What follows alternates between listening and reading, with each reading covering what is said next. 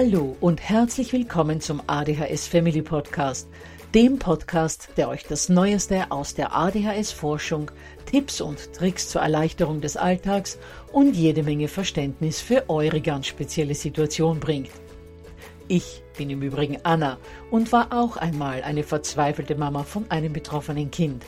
Aber heute, viele Jahre und mehrere Fortbildungen später, bin ich Expertin für ADHS und eine sehr entspannte Mutter eines mittlerweile jungen erwachsenen Mannes, der trotz dieses Syndroms zu einem glücklichen und beruflich erfüllten jungen Mann herangewachsen ist. Ich möchte euch mit diesem Podcast genau dort zur Seite stehen, wo auch ich vor vielen Jahren Hilfe gebraucht hätte. Denn ich wünsche mir nichts mehr, als dass es euch auch gelingt, euer Kind in ein glückliches und erfolgreiches Erwachsenenleben zu begleiten. Bevor es aber mit der Episode losgeht, lasst mich noch auf zwei Dinge hinweisen. Punkt 1. Ich spreche in meinem Podcast immer nur von ADHS, weil das in der Fachwelt so üblich ist. Gemeint ist damit aber auch immer die verträumte Variante der ADS. Und Punkt 2. Die Werbungen, die im ADHS Family Podcast geschaltet werden, dienen der Finanzierung von Projekten, die der gesamten ADHS-Community zugutekommen – denn sie werden für die Produktion von Erklärvideos für Kinder oder für das familiäre Umfeld, für die Informationsweitergabe an Pädagogen, Diagnostiker und Ärzte sowie für spezielle ADHS-Projekte herangezogen. Mehr Informationen dazu findet ihr am Beginn von Podcast 128 bzw. in dem YouTube-Video, zu dem ich in den Shownotes verlinke.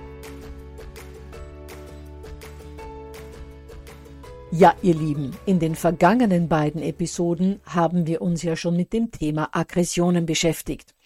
In Episode 119 ging es um die Gründe dafür, warum von ADHS betroffene Kinder deutlich schneller und häufiger aggressiv werden als neurotypische Kinder.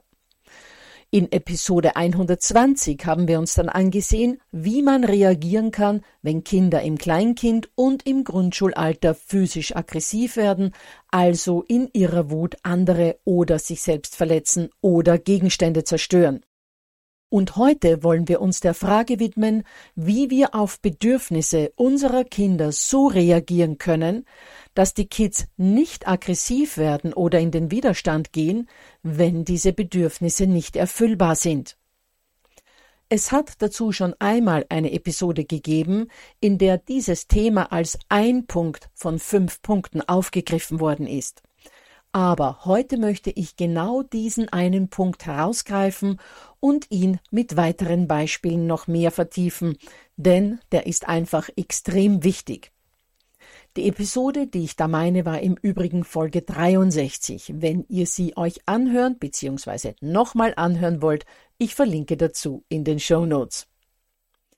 Und in der Episode der kommenden Woche wollen wir uns dann ansehen, wie wir unsere Kinder begleiten können, wenn es uns nicht gelingt, Widerstand oder einen Wutanfall zu vermeiden, der zwar nicht gleich in körperlichen Aggressionen enden mag, der sich aber vielleicht in Rumschreien, Rumschimpfen, Aufstampfen, lautem Dauerweinen oder ähnlichem äußert. Das heißt, wir wollen nächste Woche dann einen Blick darauf werfen, wie wir ein Kind, das schon wütend ist, begleiten können, damit es nicht zur Eskalation kommt, dass die Kinder also nicht vollkommen austicken und zu toben beginnen. Und was natürlich auch ganz wichtig ist, wir wollen dann gucken, wie wir unseren ja doch sehr stark emotionsgesteuerten Nachwuchs durch das Gefühl des Widerstandes und der Wut begleiten können, so dass diese Emotionen für alle Beteiligten, allen voran das Kind selbst, einigermaßen erträglich und aushaltbar bleiben. Denn unsere Kinder leiden unter dieser Wut selbst mehr, als wir denken würden, und deshalb ist es wichtig zu versuchen, dieses auch für sie so unerträgliche Gefühl besser aushaltbar zu machen. Warum sage ich euch schon so genau, worum es in der kommenden Folge gehen wird? Nun, weil es mir sehr wichtig ist, den Unterschied oder die einzelnen Stufen von Widerstands- und Aggressionssituationen klarzumachen. Stufe 1 Kind will irgendetwas, zum Beispiel ein zweites Eis als Nachtisch, oder will einer Aufforderung nicht nachkommen, zum Beispiel mit den Hausaufgaben zu beginnen, Wir bleiben aber bei der Ablehnung des Wunsches oder der Aufforderung. Stufe 2. Das Kind wird wütend. Allerdings noch nicht so, dass es physisch wird, also zum Beispiel gegen die Zimmertür tritt oder auf jemanden einschlägt, aber es schimpft schon rum oder schreit oder weigert sich lauthals zu kooperieren. Und wenn wir hier jetzt auf eine Art und Weise reagieren, die dem Kind signalisiert, dass so ein Verhalten gar nicht geht, und wenn wir das Kind nun zu Maßregeln beginnen oder mit Konsequenzen drohen, dann folgt meistens Stufe 3, die gleichzeitig Alarmstufe Rot ist. Das Kind rutscht in einen Meltdown und ist nicht mehr zu bändigen oder zu erreichen. Oftmals werden Kinder in diesem Stadium dann eben auch physisch aggressiv. Bevor es mit der Episode aber losgeht, lasst mich euch noch auf die Webinaraufzeichnung hinweisen, die nur noch wenige Tage online ist. In dem Webinar in der vergangenen Woche habe ich Mittel und Wege vorgestellt, wie vor allem die besonders stressgeladenen Zeiten des Tages besser bewältigt werden können, hier allen voran der Morgen, wo es in vielen Familien oftmals schon laut zugeht, aber auch die Hausaufgabensituation, die für alle Beteiligten oftmals zur nervlichen Zerreißprobe wird. Und natürlich gab es noch viele andere Themen im Webinar. Das heißt, wenn ihr euch die Aufzeichnung des Webinars ansehen wollt, dann könnt ihr das gerne unter www.adhshilfe.net slash Webinaraufzeichnung tun. Und die zweite organisatorische Ankündigung betrifft das PDF zu dieser Folge, das ihr euch unter www.adhshilfe.net slash Wut herunterladen könnt. Gut, dann kann es jetzt auch wirklich losgehen. Sehen wir uns einmal an, wie einige typische konfliktbeladene Interaktionen mit unseren von ADHS betroffenen Kindern in der Regel ablaufen. Dazu werde ich jetzt beispielhaft einige Szenarien beschreiben in einem zweiten Schritt den ungünstigen Verlauf darlegen und in einem dritten Schritt versuchen, euch näher zu bringen, wie die jeweiligen Situationen idealerweise besser hätten laufen können.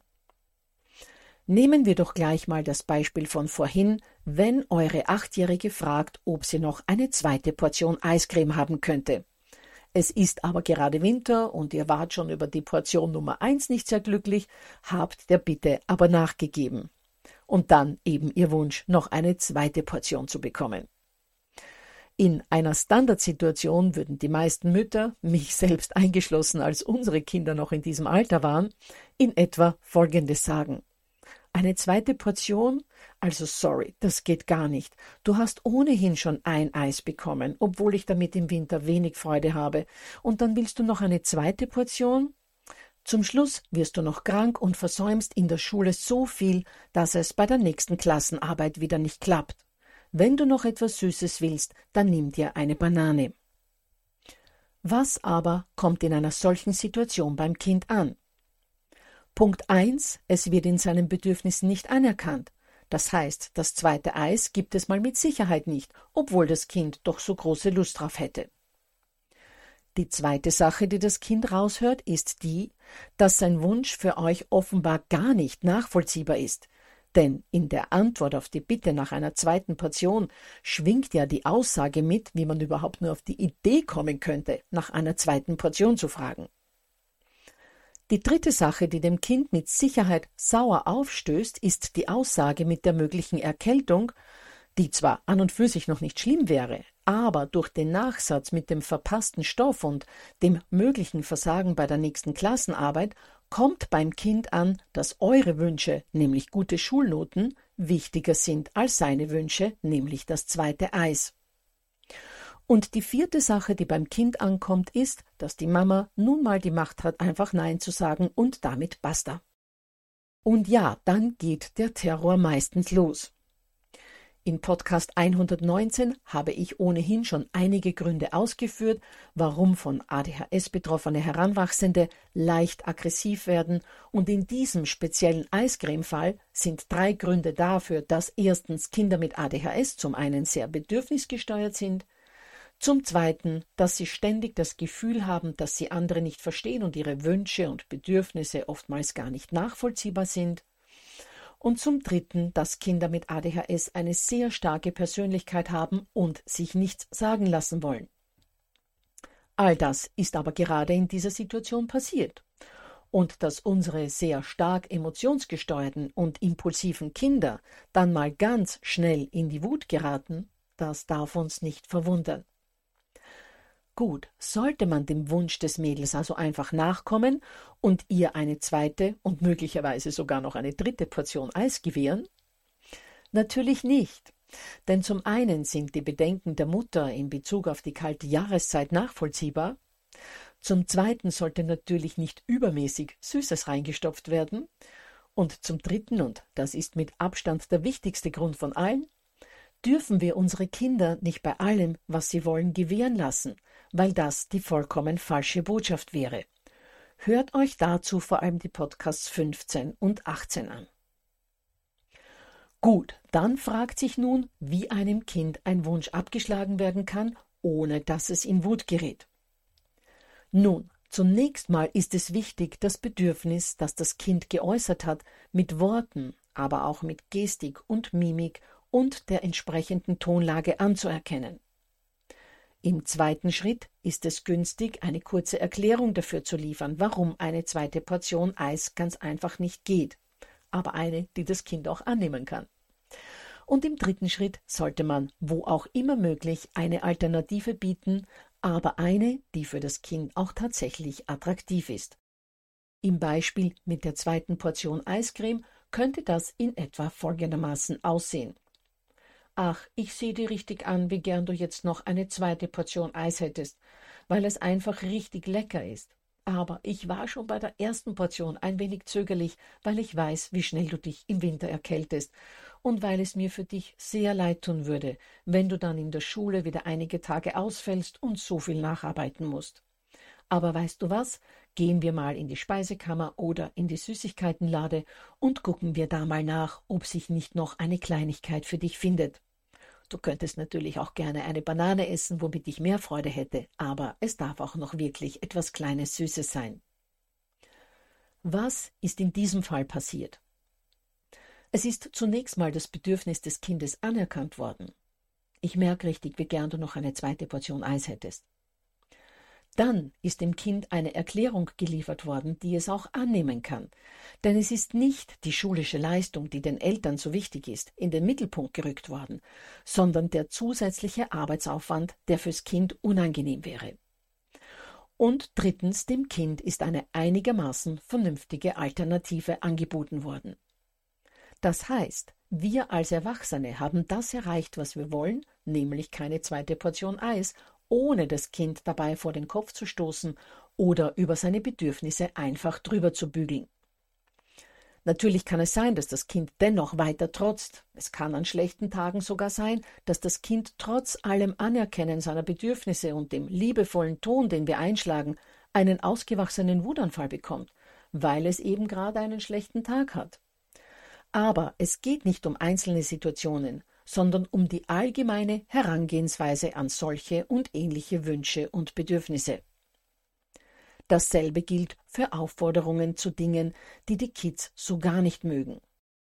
Typische Beispiele sind die Aufforderung, das Zimmer aufzuräumen, den Ranzen zu packen oder das Schlimmste von allen, mit den Hausaufgaben zu beginnen. Sehen wir uns da auch mal so eine Standardsituation an. Das Kind ist von der Schule nach Hause gekommen, hat nun gegessen, und bevor es jetzt ans Spielen geht, soll es dort weitermachen, wo der Horror vor circa einer Stunde gerade mal geendet hat. Mit Schulischem. Dass die Kids darauf absolut keine Lust haben und meistens mit allen möglichen Methoden und Argumenten versuchen, den Start für die Hausaufgaben von sich wegzuschieben, ganz egal wohin, Hauptsache jetzt nicht, das ist natürlich durchaus nachvollziehbar. Und wenn das Kind dann möglicherweise sagt, es hätte viel zu viele Sätze mit Adjektiven zu schreiben, damit würde es bis zum Abend nicht fertig werden. Fühlt es sich in seinen Bedürfnissen und in seiner Verzweiflung natürlich nicht angenommen, wenn wir geistesabwesend, weil wir selbst gerade mit etwas beschäftigt sind, sagen, ach komm, stell dich nicht so an, wenn du dich da dahinter klemmst und dich konzentrierst und dranbleibst, dann bist du in 30 Minuten fertig. Denn was kommt in einer solchen Situation beim Kind an? Zunächst wird es in seinen Gefühlen und Bedürfnissen wieder nicht angenommen bzw. wahrgenommen, denn es ist ja gerade verzweifelt, weil es das Gefühl hat, die Deutschhausaufgabe nicht zu schaffen. Wahrscheinlich hat es in der Schule gar nicht mal richtig verstanden, was ein Adjektiv ist. Die zweite Botschaft, die dem Kind in dieser Aussage gar nicht schmeckt, ist die, dass es doch nur einfach konzentriert arbeiten müsste. Eine Sache, von der es aus jahrelanger Erfahrung weiß, dass das einfach nicht klappen will. Außerdem bekommt es durch die Aussage Stell dich nicht so an vermittelt, dass die Hausaufgabe doch eigentlich gar nicht schwierig ist, während das Kind aber das Gefühl hat, vor einer nicht zu bewältigenden Aufgabe zu stehen. Dem Kind wird also rückgemeldet, dass seine Einschätzung der Hausaufgabe und seine Verzweiflung nicht richtig bzw. nur eingebildet sind. Sollte man deshalb einen Eintrag ins Elternheft machen und dem Deutschlehrer mitteilen, die Hausaufgabe sei zu anspruchsvoll gewesen, das Kind hätte sie nicht bewältigen können? Natürlich auch hier wieder ein klares Nein. Denn es geht nicht darum, unseren Kindern alle Stolpersteine aus dem Weg zu räumen, sondern es geht darum, sie dabei zu begleiten, dass sie diese Hürden zu nehmen imstande sind. Wie hätte also diese Situation besser laufen können? Dazu ist es zunächst mal wichtig, dass man genau hinhört, was das Kind sagt und hinspürt, was im Kind vorgeht. Und dafür braucht es Achtsamkeit. Wir müssen unsere Leitungen für die Gefühle und die Bedürfnisse unserer Kinder offen haben, um darauf so reagieren zu können, wie das Kind es gerade braucht. Hört euch dazu unbedingt Podcast 75 an, denn in dieser Episode geht es ausschließlich darum. Und wenn man dann spürt, wie verzweifelt das eigene Kind ist, dann fällt es einem leicht, in etwa das Folgende zu sagen. Ach, komm her, du arme Maus, ich sehe dir so richtig an, wie dir vor diesen Sätzen kraut. Aber weißt du was? Ruh dich vielleicht noch zehn Minuten aus, damit du gut Kräfte sammelst, und dann sehen wir uns das gemeinsam an. Wir werden es uns richtig gemütlich machen beim Schreibtisch mit einem leckeren Himbeersaft, und du wirst sehen, in null Komma nichts sind wir da gemeinsam durch. Was ist hier beim Kind angekommen? Ähnliches wie beim Beispiel mit der Eiscreme. Die Gefühle des Kindes wurden wahrgenommen und von euch in Worte gefasst, und so hat sich das Kind verstanden gefühlt. Dann gebt ihr auch noch einen Zeitbuffer, der nicht zu lange ist, der aber dennoch einen kleinen Aufschub gewährt und währenddessen sich das Kind auch noch ein wenig erholen kann und sich innerlich darauf einstellen kann, dass es nun gleich losgeht. Und das Wichtigste von allen, Ihr habt eure Hilfe und eure Unterstützung angeboten. Natürlich soll das nicht bedeuten, dass ihr alle Sätze vorgebt und das Kind schreibt die nur nieder. Keineswegs. Eure Aufgabe in der Begleitung der Hausaufgaben eurer Kinder ist mehr ein Coach zu sein, das Kind von einem Schritt zum nächsten zu führen, dem Kind sozusagen auf die Sprünge zu helfen, es selbst zu können.